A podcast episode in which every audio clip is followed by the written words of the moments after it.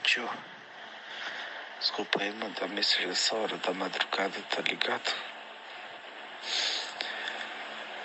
É, eu.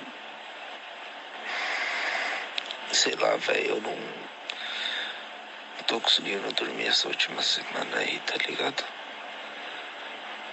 E eu não queria incomodar ninguém também.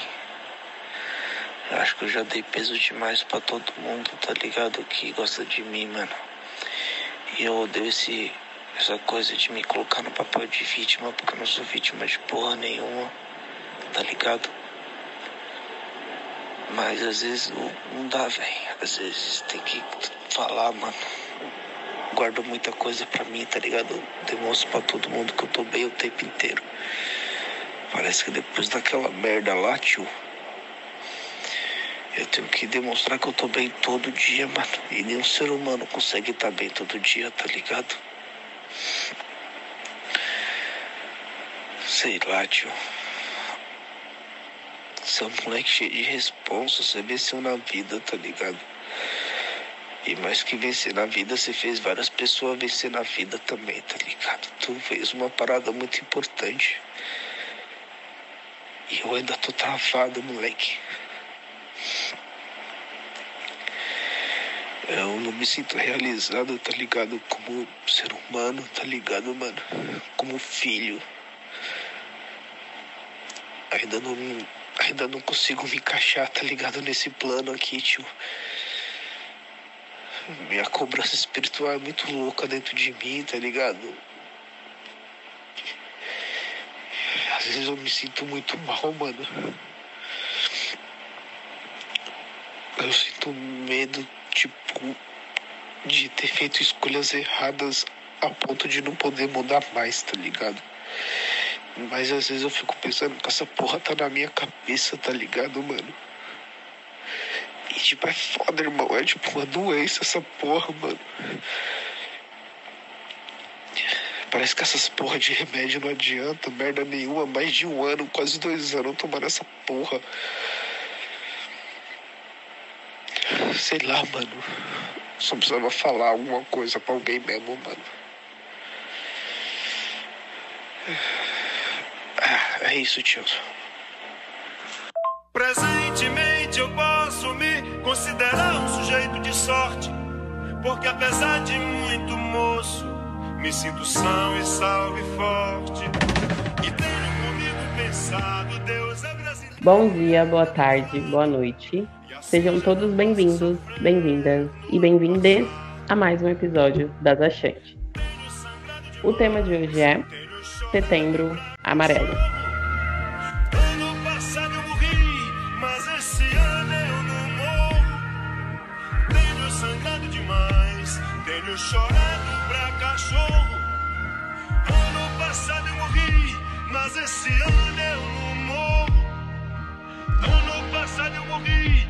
Mas esse ano eu não morro. Ano passado eu morri, mas esse ano eu não morro. Bom dia, boa tarde, boa noite. Nath falando. Então, hoje a gente vai começar desmistificando a fala, né? Durante muito tempo, o diálogo sobre suicídio foi um tabu. Havia medo de se falar sobre o assunto. Com o sucesso da campanha de Setembro Amarelo, que surgiu em 2015, é, essa barreira ela foi derrubada e as informações ligadas ao tema passaram a ser compartilhadas, possibilitando o acesso a recursos de prevenção. É, Eu queria conversar um pouquinho com as meninas, se elas conhecem a campanha, se sentem incômodo em falar sobre o tema. Então, vou falar um pouquinho da campanha. A campanha, ela teve início em 2015 com o objetivo de conscientizar sobre o suicídio e evitá-lo. No dia 10 de setembro é o dia de prevenção do suicídio. Alguns lugares no Brasil são iluminados pela cor amarela, como Cristo Redentor, o Congresso Nacional e a Catedral. A origem da campanha começou nos Estados Unidos, quando um jovem, Mike, de 17 anos, cometeu suicídio em 1994. Mike era um rapaz muito habilidoso, restaurou um Mustang pintando um de amarelo. Seus pais e seus amigos não perceberam os sinais e não conseguiram evitar a sua morte. No dia do velório, foi feita uma cesta com muitos cartões decorados com fitas amarelas. Dentro deles tinha a mensagem: se você precisar, peça ajuda. A iniciativa foi um movimento importante para a prevenção do suicídio, pois os cartões chegaram nas mãos das pessoas que precisavam de apoio. Eu achei essa história maravilhosa.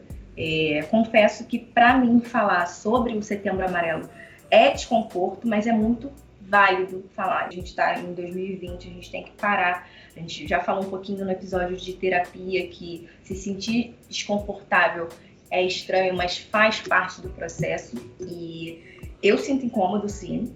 E é exatamente por isso que eu propus esse tema para as meninas e elas abraçaram falando: não, tudo bem, vamos falar. A gente sempre acha nunca vai acontecer com a gente, né? E sim com um vizinho, com um amigo, no colégio, no trabalho.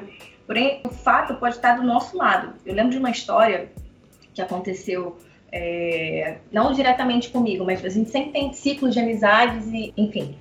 Uma amiga minha é, me relatou que ela trabalhava numa empresa e nessa empresa o CEO cometeu esse ato, né? Foi um escândalo para o mercado e ninguém sabia como lidar com essa situação, né? Não, todo mundo ficava meio que, ah, não queria comentar sobre aquele fato em si. E várias perguntas vieram à minha cabeça, né? Poxa, o cara tinha tudo. O cara, ele tinha uma família, ele tinha uma casa, uma carreira bem sucedida. Hoje eu entendo que não, não existe um único motivo. Eu acho que é multifatorial. A gente vai explorar mais isso um pouquinho no segundo bloco. Porque às vezes a gente tem uma ideia de vida perfeita que, né, aquela casa dos sonhos, aquela vida programadinha, né, é, sair do colégio, estudar, fazer faculdade, trabalhar, casar, ter filhos, e quando a gente alcança o sucesso e o que, que é sucesso para cada um, né? Eu acho que vai, vai de encontro. E às vezes a gente vê que sucesso é relativo e as pessoas não estão tão felizes assim. E é isso. E é isso. Tinha que estar a Isla agora falando maravilhosa. Não seja por isso. Maravilhosa! Isso que a Nathalie falou é muito doido. Ah, não, peraí, gente. Não vou cortar, mas eu vou voltar um pouquinho. Oi, gente, tudo bem? Vanessa falando. Como vocês estão em quarentena? Já surtaram hoje? Tudo bem, né? Porque eu surto toda hora e faz parte do processo. Mas quando a Nathalie falou uma coisa que eu achei muito interessante, né? Não vou entrar muito no mérito de explicar, porque ela já fez isso de forma brilhante. Ela que propôs esse tema. E como a Rô já falou outro episódio, levou logo um se situa da Nathalie.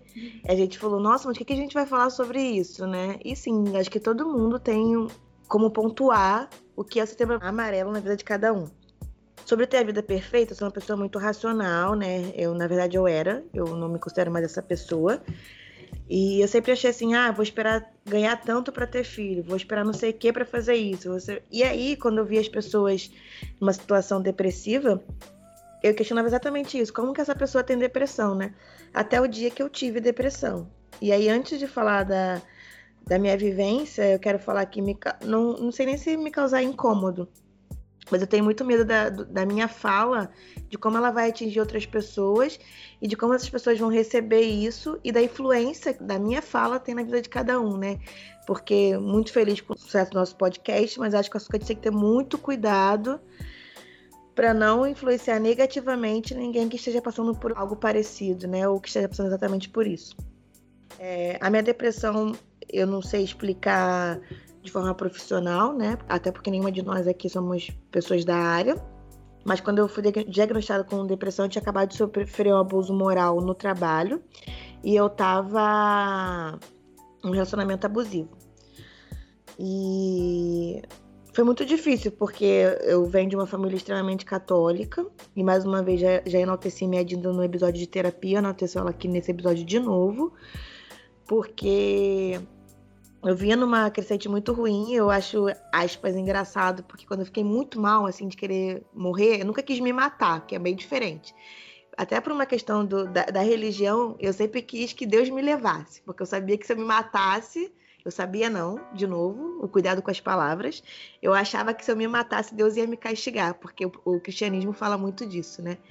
Então eu achava, não tô, eu não acho mais hoje isso, mas na época sim, se eu me matasse, eu não ia ser digna de chegar ao céu.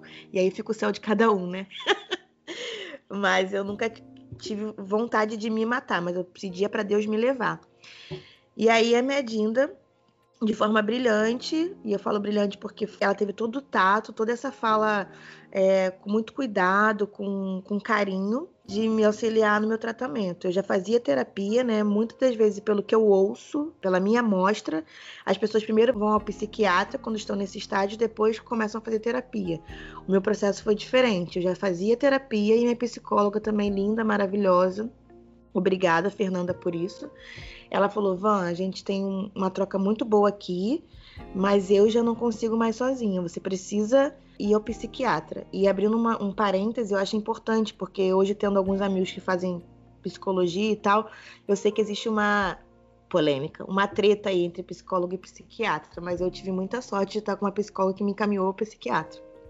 E aí eu fui nessa psiquiatra, ela me afastou do trabalho, porque né, o, o meu surto se deu a partir do, do, desse abuso moral que eu tive no trabalho, e a psiquiatra me passou um remédio. Minha família não aceitava, tirando a minha Dinda, e aí eu não quero nem falar que não aceitava, mas achava que Jesus ia me salvar, que eu tava com pouca fé, e acho que a gente vai falar mais um pouquinho isso no final, mas foi uma parada que pesou muito para mim, porque eu sempre fui muito ligada à religião, e eu falei, gente, cadê Deus agora? Sabe? Eu ficava, gente, eu vou à igreja, eu rezo, boto meu joelho no chão, faço os rituais da igreja católica. E como que eu tô em depressão, né? É, eu fiz a faculdade que eu queria, tenho vários amigos que me amam, que muitos deles me apoiaram. Por quê? Né? E realmente eu não sei, falando profissionalmente, o que me levou a isso, mas eu vejo hoje que eu vinha num desgaste emocional muito grande. E aí, essa psiquiatra também me passou um remédio, um antidepressivo, e era no, véspera do carnaval, gente. É muita loucura. Eu tinha comprado passagem para viajar no carnaval, pro interior de São Paulo. E aí, no dia que eu ia viajar, eu fui a psiquiatra, ela me passou o remédio. Aí, minha mãe jamais, entendendo o meu processo, falou assim: Preta, vamos fazer o seguinte: você vai beber no carnaval, né? E o remédio você não pode misturar com álcool, pelo menos o que me direcionaram.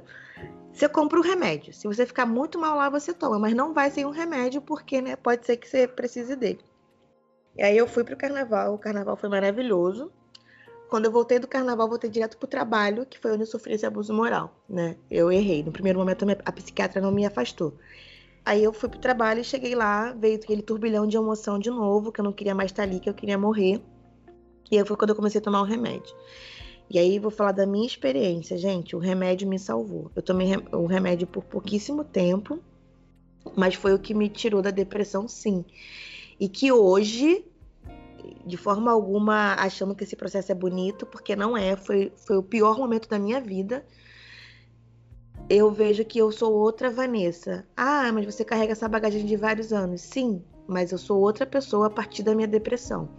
O que eu não recomendo para ninguém, mas é o meu processo e eu respeito ele. Eu tomei o remédio por um tempo, depois eu houve o desmame, eu segui bem a risca e hoje é, eu vivo sem a depressão. Na verdade, eu não vivo sem a depressão. Eu vivo com a depressão, mas eu sei lidar bem com ela na minha vida. Segundo a psiquiatra, foi uma depressão leve, mas que é uma coisa que até hoje, assim, nos meus dias ruins, né? Principalmente esse momento de pandemia que a gente vive, eu sempre peço aos meus orixás, por favor, que esse momento não volte. Então hoje eu faço uma, um tratamento preventivo com a psicóloga para não precisar chegar de novo ao estágio que eu cheguei, mas se chegar é de novo, vamos ao psiquiatra e vamos ver o que é melhor para você. Então, já tô me alongando, mas para finalizar, agradecer a Nathalie por esse episódio, é uma coisa que eu faço no final, mas vou fazer logo agora. Falar que cada um tem o seu processo e que o meu foi esse, que eu me senti super à vontade, até porque eu tô com essas mulheres maravilhosas para compartilhar com elas e com quem vier ouvir, que eu espero que sejam muitas pessoas, sobre a minha vivência com relação à depressão. Bom dia, boa tarde, boa noite, meus amores. Espero que esteja tudo bem com vocês. Bem, esse é um tema muito importante, né? Que eu também agradeço a Nathalie por ter trazido, principalmente nesse mês, né? Que é um mês muito importante para falar sobre isso. Eu tenho sim desconforto com o tema, até porque acho que não tem como falar sobre Setembro Amarelo sem ser tocado em algum ponto, né? Então, alguém que fale sobre isso sem desconforto. Eu quero muito conhecer para me mostrar como funciona. E como a Van trouxe, eu concordo que é um assunto muito delicado. Nós fazemos um podcast, nós temos uma voz, nós somos representatividade para algumas pessoas, então a gente precisa tomar muito cuidado com o que a gente vai falar aqui. Então, eu espero que as pessoas que estejam ouvindo estejam com o coração aberto e entendam o que a gente quer passar, tá bom? Sobre a minha experiência né, em relação à depressão, a... Posso falar suicídio, não, né? Em relação... Não, assim, não tem problema, eu acho que. Então, é, dá uma, tá uma travada aqui é. entre as meninas, assim, falar a palavra suicídio. Não tem problema nenhum, só que a gente fica muito assim, ah, o ocorrido, não tem problema falar suicídio. É, não, se eu falar suicídio, eu não estou invocando suicídio. Por é, favor. Entendeu? É algo que é necessário falar, por isso que a gente está aqui, entendeu? É, dá, tá dando nervosinho no coração? Tá dando. Mas é importante ter esse diálogo. Tá. Obrigada, Nath. Agora eu estou mais em paz. Vamos lá. Eu achava, né? Eu, eu tive uma criação cristã, né? Eu fui criada na igreja evangélica. E eu ouvia muito que depressão era falta de fé e quem chegava às últimas instâncias eram pessoas que não acreditavam em Deus ou que, sei lá, estavam longe. Ai, gente, tá rolando uma sessão amor aqui muito maravilhosa. coraçãozinho para lá, coraçãozinho para cá, tá uma delícia. Pra quebrar um pouco o clima. Então, eu acreditava nessa questão de falta de fé, eu acreditava é, que quem chegasse às últimas instâncias não seriam dignas ao reino dos céus, né, ao reino de Deus. Então, sempre que eu ouvia algum caso de depressão, eu tinha aquela coisa direta de orar pela vida da pessoa para que a pessoa pudesse ter fé de novo. E quando aconteceu comigo, eu percebi que não tinha nada a ver com fé, porque eu sou uma pessoa de muita fé, sempre fui, eu fui criada na igreja evangélica, como eu disse, mas já há algum tempo eu pratico a Umbanda e eu sempre tive muita fé. E mesmo com a minha fé, eu estava em momentos depressivos. Assim, eu tive depressões é, duas vezes, né? Assim, uma vez depressão de fato, é, uma vez é, síndrome de ansiedade e uma outra vez síndrome do pânico. E são coisas que na igreja a gente ouve que é falta de fé, mas a minha fé sempre estava ali comigo e ainda assim eu sofri isso tudo. E eu percebi que não era bem assim que funcionava, né? Mas enfim. É, a minha síndrome de ansiedade eu tive na adolescência, foi um momento bem complicado. Eu sou uma pessoa que eu sou bem reservada, é, eu sou muito simpática, eu falo com todo mundo, eu não tenho dificuldade de conversar e tal, mas sobre a minha vida, sobre o que ocorre comigo no meu privado, eu não exponho. Eu acho que eu já até trouxe um pouco sobre isso no episódio de terapia. E na minha adolescência isso me causou muitos danos e eu sofri muito com crises de ansiedade, foram crises bem pesadas, quando eu comecei a tomar é, antidepressivos e remédios para controlar a ansiedade. E chegou um momento, depois de alguns anos, que eu falei assim, cara, eu não quero mais tomar isso, eu preciso me libertar disso, e eu comecei a eu acreditava, né, que era em relação à fé, então eu usei a minha fé para me livrar dos remédios. E ok, então, é, eu fui à médica, né, para refazer os exames. Pelo meu estado, naquela época, ela me liberou, então eu pude parar de tomar os remédios e fiquei alguns anos sem. Beleza. Aí depois eu fui pra Alemanha, blá blá blá, fiquei lá, sofri pra caralho, foi bem difícil. Desculpa o palavrão, mas eu não tenho outra palavra além de sofrer pra caralho, porque foi sofrer pra caralho mesmo, não tem outra coisa pra falar. E em 2018, como alguns de vocês também já ouviram, foi o pior ano da minha vida, assim, foi horrível. E nesse ano eu entrei numa depressão muito feia, é, causada por relacionamento com outras pessoas.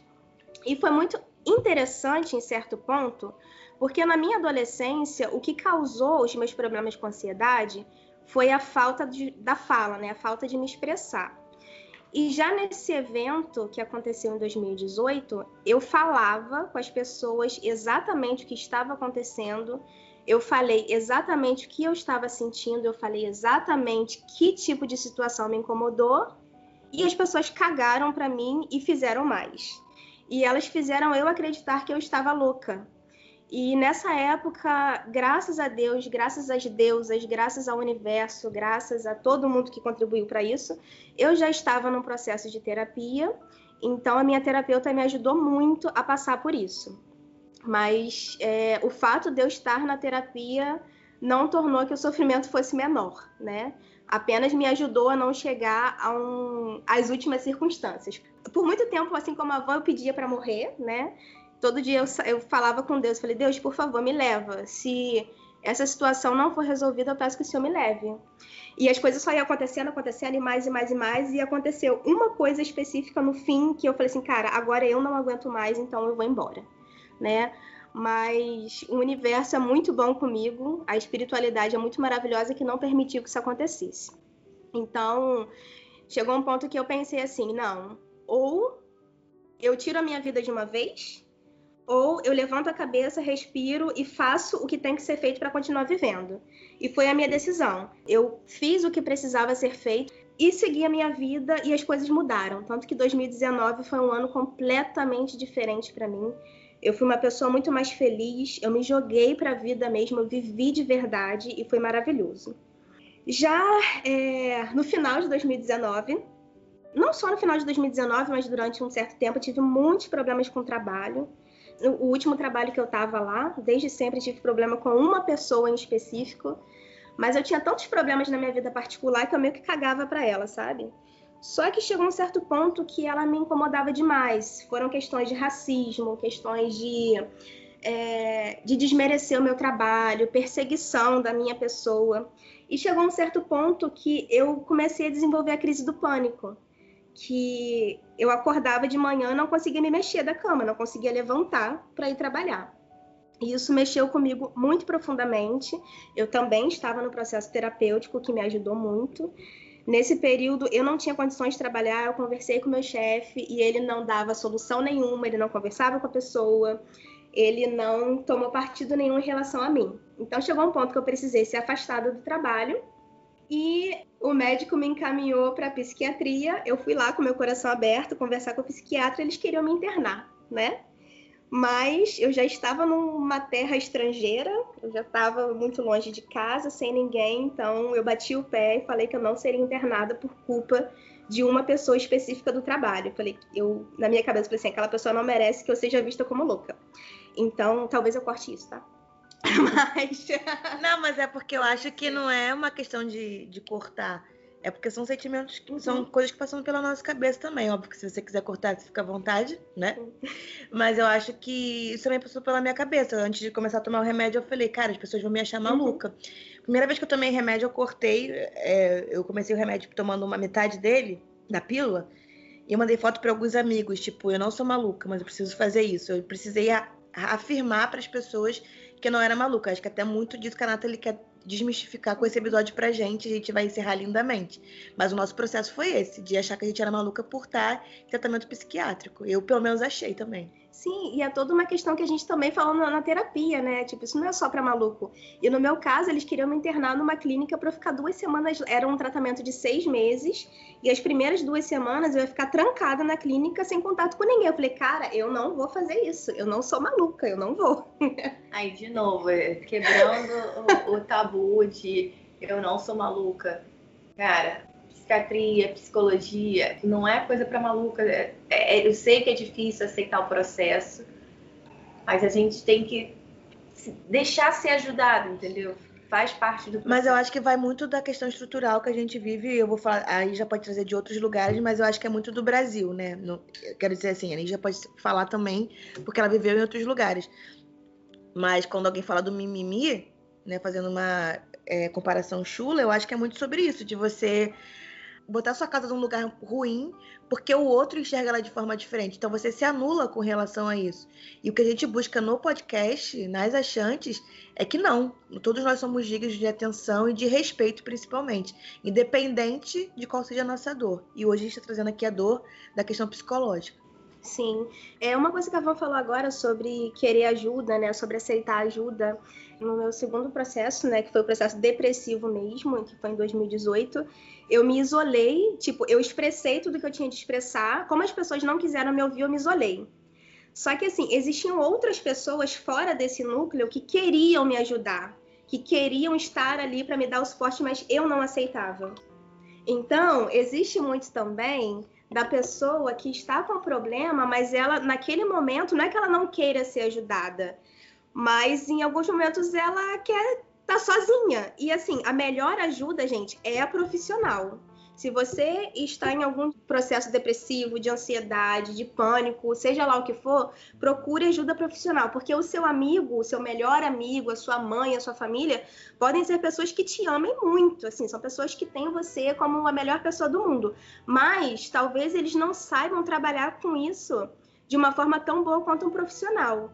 Então, se você se encontra nessa situação de estar tá atormentado com alguma questão, cara, procura um profissional o mais rápido possível. Se você não tem grana para pagar, a gente, em algum episódio, a gente deu algumas opções de terapia, de, de questões é, sociais ou gratuitas. E, gente, é muito importante tratar com um profissional. Porque a pessoa, por mais que te ame, ela não vai saber lidar isso da melhor maneira possível. Tá? Acho que eu já falei bastante também aqui. Vamos lá, Rô, conta aí sua experiência essa licença para chegar. Rosângela falando, mas como eu falei, como toda paulista, pode chamar de Rô, forçando intimidade. É, quando a Nath propôs esse tema, eu falei para ela, Nath, eu não sei o que eu vou falar sobre. Né? É, normalmente, junto com as meninas, eu construo a pauta dos temas que nós vamos abordar. E eu falei, não, não vem nada à cabeça, né? Porque eu não vivenciei a depressão diagnosticada. Eu tive episódios depressivos, que também acho que ao longo do programa vocês vão conseguir entender as diferenças, né, os estágios. E aí dentro do roteiro tá, falar com responsabilidade de forma adequada, conforme as autoridades de saúde. E é uma responsabilidade imensa, como a Van falou, como a Isla falou. A gente tende a não querer que nossas experiências, nossas vivências sejam unânimes para quem está escutando. E é muito bom quando a Isla reforça que procure um profissional. É... Eu me sinto desconfortável de falar sobre o tema porque eu não consigo me colocar nesse lugar. Até mesmo como eu também já trouxe em outro programa, essa ideia de ficar sozinha, né? Ela me remetia muito aos momentos que eu fiquei em estágio de depressão. Conversando com a Van, como todo mundo já escutou e acompanha nosso programa, desde os primeiros episódios, nós se conhecemos, eu e a Van, é, dentro de um, de um instituto chamado Instituto Aframparo Saúde. Procure saber, a gente vai deixar até o arroba deles lá. É um primeiro coletivo né, é, de profissionais da saúde, então tem professor de educação física, psicólogo, assistente social, todos, todos pretos. Então, por meio da Van, eu conheci a Isla, e a Nath. Ainda não pessoalmente, né? Infelizmente, Corona vai embora. Mas é muito legal porque, assim, quando cada uma começou a trazer suas histórias, e ao longo desse processo a gente também está se conhecendo, tá, galera? Então, quando a Isla começou a falar, e aí eu pensar que eu sou a chorona, então meu olho tá aqui cheio de lágrimas, tá? Já tô avisando. quando ela começou a falar e falar assim, é, eu penso, porque da Van eu já tinha conhecido um pouco, ela trouxe para mim quando ela começa a falar assim, é, eu pensei em tirar minha vida, dá um aperto tão grande no coração que aí você pensa assim, como, né, uma pessoa maravilhosa dessa, dessa grandeza, pensou em fazer isso. E quando quando a Nath traz, é, não só a Nath, as meninas já falaram também, uma pessoa tem tudo, como que ela pode ter depressão? Tem um meme rolando, né, é, que vale ressaltar que em Setembro Amarelo é a campanha onde isso vem à tona, mas que a gente deve falar sobre isso, se possível, não só em setembro. É claro que por meio da campanha, muitas pessoas têm conhecimento. Quando a Nath trouxe o motivo de ser Setembro Amarelo, eu desconhecia, apesar de saber da existência da campanha. Então, para mim, também é muito importante. E aí tem um meme rolando que fala assim: como você tem tudo e tem depressão? Aí a pessoa que tem depressão fala assim: como você tem asma se o mundo é cheio de ar? Então, é mais ou menos isso, né? Você não, não pode justificar que a pessoa não pode ter uma coisa por ela ter tudo que você acredita que ela tem tudo, né? A gente não sabe da falta que tem, né? Ou que está passando pelaquela pessoa. E aí, quando vocês trazem, ah, eu tinha medo de ser louca, também tem uma frase que eu não sei a autoria, mas que de louco todo mundo tem um pouco. E eu acredito que isso seja real, porque o que, que é a loucura, né? A gente tem que pensar assim. É, o outro olhar e ver você como fora da normalidade, que os psicólogos não gostam dessa fala, né? O que, que é a norma, né? São regras. É, então o outro te olha e te julga por aquilo que ele não entende. E aí nós não temos obrigações de falar tudo que se passa, né, Ishma? Na sua intimidade é você, é o seu processo. Quando você falou no programa, até eu mesma não me conheço, eu tenho sete chaves, eu sou um baú. Eu fiquei, como assim, gente? Eu pensando que essa menina, que ela tá se abrindo aqui. Não. Você não tem obrigação de nada, de compartilhar aquilo apenas que te deixa confortável. Então, eu sinto sim incômodo no tema. É, é muito difícil, né, para mim tratar disso, porque eu estive em situações onde a outra pessoa, não sei se diagnosticado, mas teve um estágio depressivo. Então, eu tive um momento que eu atendi uma amiga e ela falava para mim que tomava remédio e, e aquilo, né? Você fica com medo, porque qualquer palavra sua, qualquer fala sua, pode contribuir para que ela faça né, algo contra a própria vida. E também sou, fui criada dentro do catolicismo, onde eu entendia né, que quem tira a sua própria vida fica perambulando, não vai para o céu, fica no purgatório. Então, vai gravar mais para frente, é spoiler, sobre espiritualidade, né? Mas hoje eu não sigo a religião católica mais, mas eu tenho a minha fé, tenho a minha crença. E eu acredito que tudo isso que é dito, né, dentro das religiões, né, no todo, só faz com que a pessoa se sinta muito mais culpada por estar naquele estágio. E é, e é uma pena, né? É uma pena porque se é um local onde a pessoa tem que se sentir acolhida, ela não pode se sentir errada por estar tendo aquele sentimento, aquele, estar em aquele estágio e procurar um abrigo naquele local e se sentir culpada por estar sentindo aquilo e não ter um, uma ajuda. Acho que é isso, por enquanto. Show de bola, Rô. Vamos para o segundo bloco, comportamento, sinais e alerta. Segundo a psicóloga Karen Scavani, alguns sinais são isolamento, mudanças marcantes de hábito, perda de interesse por atividades que gostavam, alterações no sono, no apetite, no humor, aumento do uso de drogas. A comunicação atualmente tem acontecido muito nas redes sociais. A gente se expressa. Amiga, você vai achar que eu tô zoando, mas também é a falta de libido, porque dizem que falta de libido é só.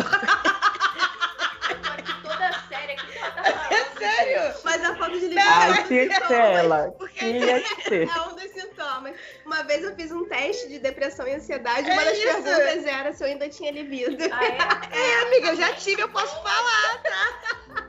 Muita gente acha que Propriedade você- de fala. Você toma um remédio, mas eu já que- não queria mais me relacionar é antes de começar a tomar. E é estranho. antes de tomar o remédio. Isso é sério, gata.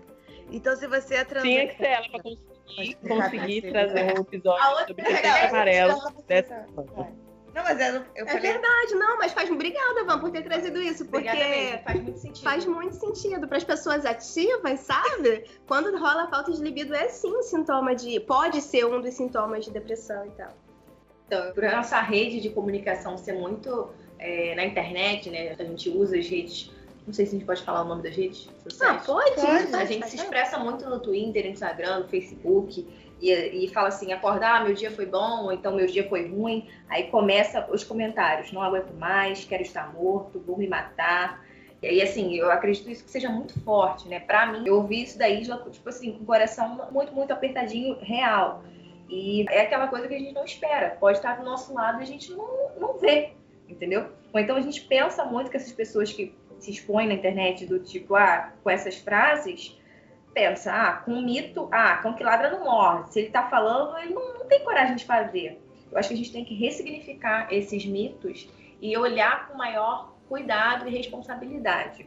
Claro, o diálogo é muito importante, mas sem o julgamento. É muito importante isso. Durante a quarentena, é, aconteceu, né, o ator Flávio Migliaccio, ator da Globo, aquele que fazia os seus charitas, ele foi encontrado morto no dia 4 de maio de 2020 em seu sítio em Rio Bonito, aos 85 anos, né? Então você vê, né, a gente vai falar um pouquinho dos dados estatísticos, e um desses dados, os idosos é uma parte da população que mais tem um índice de suicídio, né? Então, com certeza, é, passou isso pela cabeça dele, pelo fato do isolamento, pelo fato da pandemia, N fatores, né? Ele fez uma carta para a família. Imagino que quando aconteceu, a família deve ter entrado em choque, com certeza, ainda mais receber a carta do motivo que ele estava falando, né? falando em motivo, é, não existe um especificamente, né? É, é multifatorial, são vários elementos acontecendo. Eu acredito que uma das coisas seria é, uma dor insuportável que a pessoa sente e tem tratamento sim, entendeu? Existe um mito, é, foi divulgado na imprensa, na rede social, que não devemos falar para não propagar. O famoso efeito Vetter, né? Conta um livro sobre a história de um jovem. Depois do lançamento desse livro, muitos jovens começaram a se suicidar. As pessoas têm medo de falar, mas assim, você tem que falar com responsabilidade, com direcionamento. Não é não falar. Você tem que falar sim, mas com responsabilidade.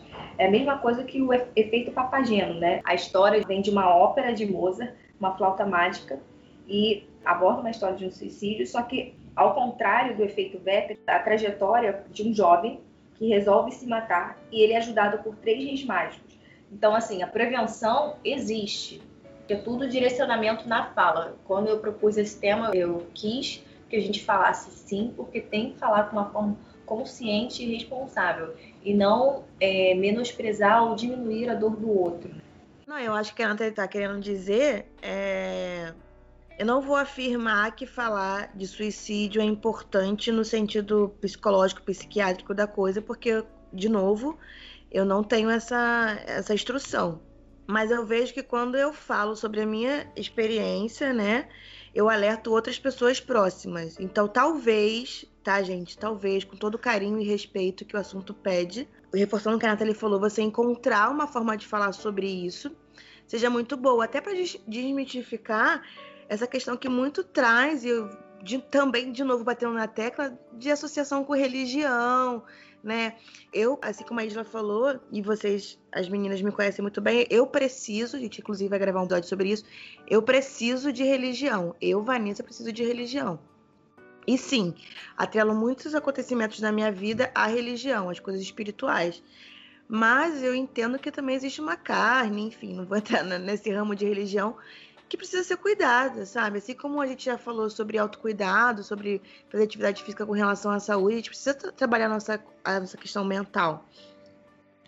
Então, respeitando os profissionais, e a gente está aberto aqui à, à, troca, né? Talvez se alguém quiser contribuir com esse assunto, né, para a gente incluir aqui na nossa fala, eu acho que você encontrar, como indivíduo, né? Eu acho que você encontrar um meio de falar sobre isso, talvez você salve pessoas.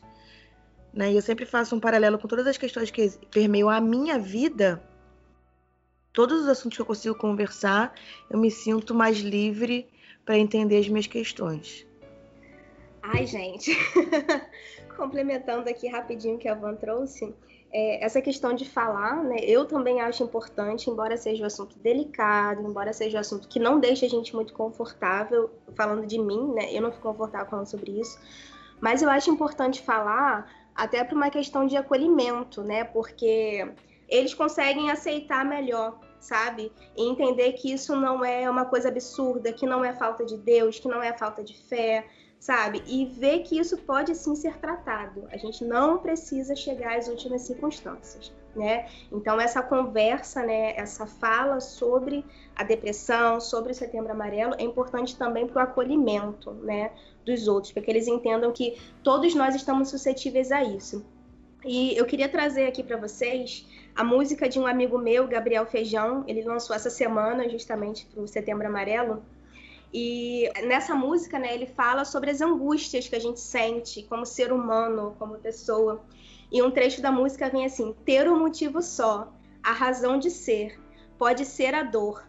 Então, assim, a gente precisa de um motivo para existir, nem que seja a dor, sabe? mas a dor também é um motivo para continuar existindo, para continuar persistindo, porque essa dor pode se transformar em felicidade e se transforma, gente. E se transforma, a vida é cíclica. A gente não vai passar o tempo todo vivendo uma coisa só.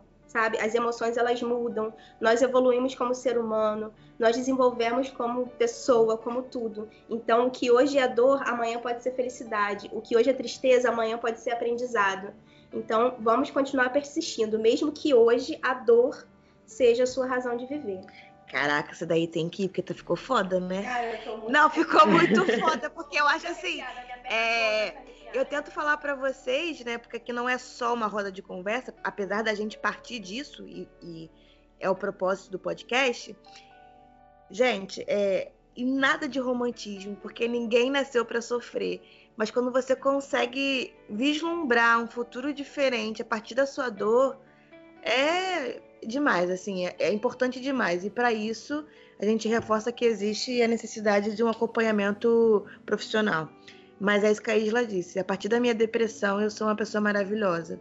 É, o que eu quero trazer com essa fala é que as pessoas que estão vivendo esse momento é que elas consigam ter algum tipo de acolhimento, de o que elas entenderem com, a, com isso, que podem haver dias melhores a partir disso, sabe? Nós somos seres humanos e estamos suscetíveis a isso, independente de onde você se encontra hoje.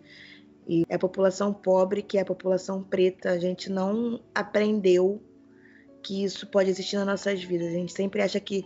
Eu lembro de uma parada muito louca que é quando a pessoa fala que tá com enxaqueca. Aí o pobre fala assim, mas pobre não tem enxaqueca. E foi isso que eu ouvi quando fui diagnosticada com depressão. Pobre não tem depressão. Ah, meu filho, mas eu tenho. e eu lido todo dia com isso. E faz parte do meu processo. E, e tendo que fazer parte do processo de todos. É, só complementando aqui, né, complementando não, trazendo aqui a minha fala, quando eu disse, ah, como uma pessoa maravilhosa, como a Isla pensou nisso.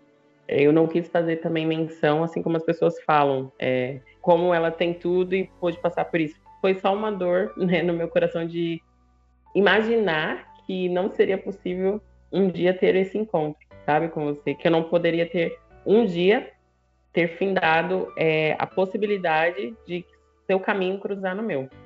Então foi mais um, um aperto de tristeza do que. Esse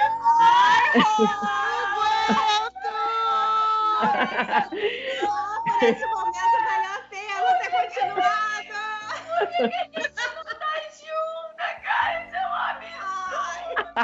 absurdo.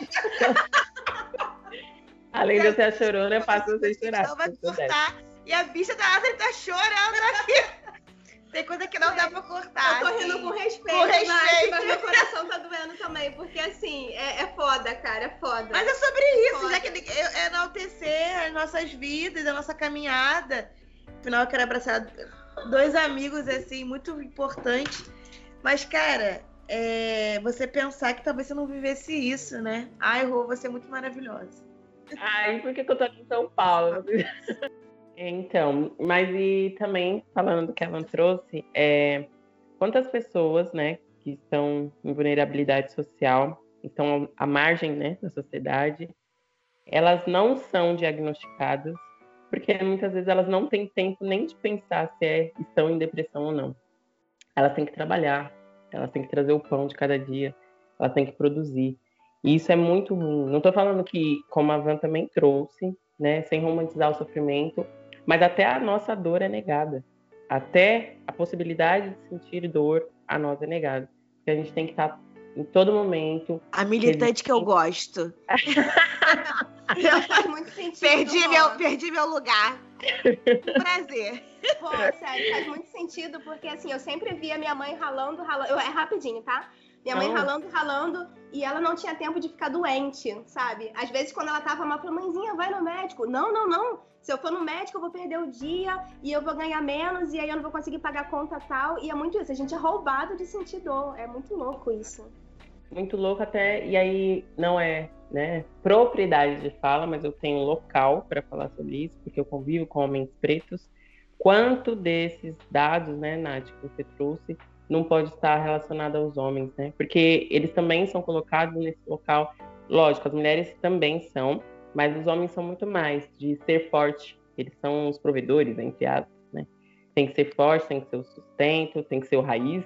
Então, eles estão muito mais propensos a viver a esse sentimento de estágios de depressão e até mesmo chegar em uma depressão, mas sem diagnóstico, porque eles não se permitem também falar né, sobre os sentimentos deles e as dores. Como minha psicóloga também passou um dia, é, aqui cabe dor. Queria eu que o mundo fosse, os sentimentos fosse linear, que não tivesse essa montanha russa, mas vai ter dias que isso, esse sentimento vai acontecer, mas que a gente possa ter pessoas profissionais, principalmente, que nos apoiem e um ciclo de amizade. Eu acho que os amigos eles servem para te orientar, né? Para olhar e ver os sinais que você está dando e te falar, poxa, por que você não vai no psicólogo? Por que você não vai pro psiquiatra? Por que você não faz acompanhamento? Mas lembrando que qualquer tipo de recomendação tem que ser de um profissional. É isso. Palavras belíssimas, já chorei. Estamos aqui. Respira, vamos lá, terceiro bloco. Agora a gente vai falar um pouquinho dos dados estatísticos. Segundo os dados da Organização Mundial de Saúde, um suicídio ocorre a 40 segundos no mundo e no Brasil a cada 40 minutos. Adolescentes de 10 a 14 anos tiveram uma alta de 40%. Adolescentes de 14 a 19 anos tiveram uma alta de 36%. E de acordo com a mesma OMS, a segunda principal causa da morte, o número é superior aos óbitos de malária, câncer de mama e guerra. Diante desses números devastadores, que eu considero bem altos, eu acredito que o diálogo é muito importante, né? Toda morte é uma tragédia para a família, amigos, colegas. No entanto, suicídios são evitáveis, né? E diante disso, agora a gente pode falar um pouquinho das medidas de prevenção e o que, que a gente pode fazer. E eu vou deixar como palavra final, cada uma falaria para alguém que possui pensamentos suicidas, né? É, Primeiro, a medida preventiva é a educação, ressaltando a abordagem com responsabilidade e procurar um profissional do ramo. Sempre conversar com afeto, sem julgamento. Primeiro pergunta o que a pessoa está faltando e, e os sinais de alerta que a gente citou anteriormente e quebrar esses diálogos. Não é frescura, falta de porrada, na minha época não tinha isso. E sim olhar de um jeito diferente, né? Sempre ressignificar. Tem algo que eu possa fazer para te ajudar? Seja um bom ouvinte. E após essa divulgação de dados, a gente pode deixar um link no Instagram com a cartilha e também um auxílio para quem quiser realmente, quem quiser não. Eu, eu, acho muito interessante todos nós lermos a cartilha de prevenção, entender de fato que é um problema de saúde pública devido aos números avassaladores. A gente tem que estar atento sim e a gente sempre acha que vai acontecer com ressaltando de novo, que vai acontecer com vizinhos, sempre com amigos de amigos e nunca ao seu lado. Pode acontecer sim. E para encerrar o programa com esse tema consciente, né, o que, que cada uma de vocês falaria para uma pessoa que está com esses pensamentos suicidas? Tá, então eu vou falar, eu não vou responder muito bem a, a questão da Nathalie, é, como a gente definiu falar sobre esse assunto, eu vi essa semana sobre não dar conselhos. Eu espero ser uma boa ouvinte para quem precisa. E de verdade eu tô aqui. Eu espero que essas pessoas consigam um bom profissional. E falando de Vanessa, se tiver dentro do meu espaço, eu pretendo ajudar as pessoas que precisam de ajuda e não têm condições. Eu espero também que a minha fala abrace algumas pessoas e que elas continuem na caminhada. E eu espero que a sociedade tenha menos julgamento. Não só os julgamentos como eu tive, como eu recebi, mas também esses julgamentos que eu possa vir a fazer, né? Porque eu acho que isso é sempre construção. E eu espero que a gente viva um mundo mais igual, de mais oportunidades. E principalmente, como a já trouxe muito bem, de oportunidades de ficar doente, de não estar tá bem. Quando hoje eu consigo falar para vocês que hoje eu não tive um dia bom, isso me conforta muito, sabe? É de eu entender que eu faço parte dessa sociedade, que eu preciso respeito por tudo aquilo que eu sou. E se você está numa situação dessa, saiba que eu, com certeza tem gente que te ama muito, mas que não é pelo outro que você tem que se cuidar, é por você. Nunca pelo outro, por você. Eu acho que esse é meu recado. Ai, gente, ela fala tão bonitinho, né? Vamos lá. O meu recado, né? Para quem se encontra nessa situação. Primeiro, eu acho muito importante você identificar o que te leva a ter esses pensamentos, o que te leva a se isolar, o que te leva a não querer contato com as pessoas, sabe? A partir do momento que você conseguir entender isso, se for possível resolver com outras pessoas, resolva. Se você não conseguir identificar isso sozinho, procure ajuda. Se você conseguir identificar isso sozinho, mas não conseguir resolver sozinho, procure ajuda profissional, tá? Ajuda que eu digo é ajuda profissional. Se por acaso você não tem condições, né, que acontece sim com muitas pessoas, cara, não precisa divulgar isso para todo mundo. Tenta encontrar uma pessoa de confiança, sabe? Uma boa ouvinte, um bom ouvinte, É, a gente fez há, há, poucos dias uma brincadeira, né, de apontar aqui as, as qualidades de cada uma, e uma das qualidades que foram apontadas a mim foram de boa ouvinte. Então, cara, se você não tiver ninguém para ouvir, você pode me escrever, tá? Porque eu respondo todo mundo e eu, eu recebi. É uma... A Isla é uma boa ouvinte, eu falei isso pra ela, por isso que ela tá aqui falando disso também. Mas ela é uma ótima ouvinte. Sim, a Van falou e eu sei que sou, e outras pessoas disseram, e eu tenho muita empatia, né? Eu já trouxe em outro episódio também que eu tenho essa, essa virtude de entender exatamente o que o outro tá sentindo. Então, se você não tiver ninguém para conversar, eu não sou profissional, tá? Se você não tem condições de procurar um profissional, se você não tem ninguém para conversar e tiver afim, bate um papo, tá? Tô aberta, meu Instagram é aberto, pode mandar uma mensagem. tá? Mas assim, a princípio, ajuda profissional, porque só um profissional vai conseguir te ajudar, tá? E buscar se conhecer, buscar entender a causa e resolver isso. Esse é o meu recado. Antes da rua finalizar, eu quero agradecer a duas pessoas, né? Tô falando de amor agora e eu abro esse parênteses para falar do Marcelo e da Nayara, que foram as pessoas que me salvaram todos os dias da minha depressão. Todos os dias da minha depressão, eles me salvaram. Eu amo vocês. Ai, que linda! Nossa, queria ser o Marcelo e ela, essa moça aí que você acabou de falar o nome. Bom, é, como todas falaram, né? Belíssimas palavras das meninas. Estou parafraseando a Nath que ela que vai encerrar, não sou eu, viu, dona, dona Van? Eu quero puxar um jabá aqui para minha área de formação. É, quando você está em depressão, é claro que tem todo um processo, né, uns componentes, e que o remédio, se for dado, né, diagnosticado pelo médico, um profissional da área, você não pode tirar, a não ser que o médico diga que você possa. Mas em outro programa, assim como a Van já trouxe, é, o esporte também ajudou para que ela fosse saindo desse estágio. E aí eu quero só refrisar que existem quatro hormônios que são considerados o quarteto da felicidade. É a dopamina, a endorfina, a oxitocina, a serotonina. Como a gente consegue cada um deles, né? A dopamina, quando você faz exercício diariamente, quando você dorme em média de 8 horas, quando você celebra suas pequenas conquistas.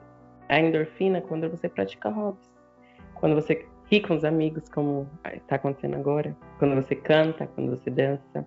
Oxitocina, quando você medita, quando você demonstra afeto, né? Que eu estava mandando um coraçãozinho aqui do outro lado, da Nath. Quando você realiza boas ações. Serotonina, quando você agradece, como eu vou fazer agora, ao universo, sou grata por essas mulheres no meu caminho. Quando você está em contato com a natureza e quando você tem memórias especiais que é o que eu quero levar a partir desse podcast, a partir dessa gravação no dia de hoje para a vida toda. Então, busca um profissional. É... Isso aqui que eu acabei de falar não é a fórmula, não é a partir disso que você vai sair de um estágio de depressão, mas isso pode contribuir para que você se conheça, como a Isla orientou a cada dia, que você se permita é, vivenciar outros momentos e não se sentir só não entrar em um estágio depressivo, podendo chegar a ser diagnosticado em depressão. Então, para saber mais, me siga lá no meu Instagram profissional, arroba e procure um profissional, tenha contato com seus amigos, converse. Você não está sozinho, como já foi dito. Você é importante para alguém, mas principalmente para você mesmo. É isso. É sobre isso. Para encerrar esse podcast, eu estou bem emocionada. Eu propus esse tema, mas eu confesso que emoções surgiram aqui. E é importante, que bom, estou acolhendo as minhas emoções. É, o que, que eu falaria para alguém que possui esses pensamentos? Calma, tá tudo bem. Não tem problema sentir vergonha, culpa. É, eu imagino que você esteja passando por uma dor insuportável. Qualquer coisa, liga 188 não tem problema, não sinta vergonha, procure uma ajuda profissional. Temos um podcast? Temos um podcast! Um podcast! Gratidão, Nath, com você esse daí, hein? Obrigada, Nath. Arrasou muito.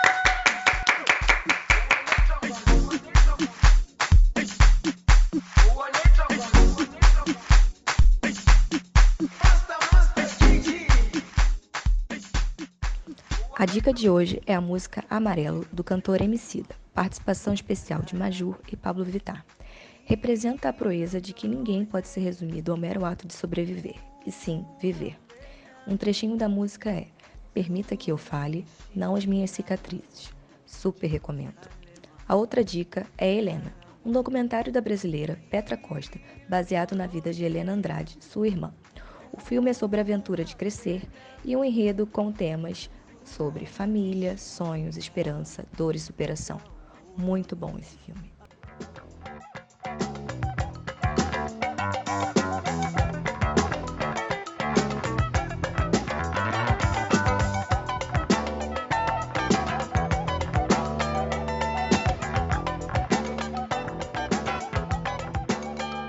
Então é isso, sua maravilhosa, seu maravilhoso. Muito bom ter vocês aqui com a gente. Sigam a gente no nosso Instagram, As Achantes. Vocês vão perceber que é tudo feito com muito, muito, muito carinho para vocês caminharem juntinho com a gente. Como a nossa querida Rô fala, beijapros!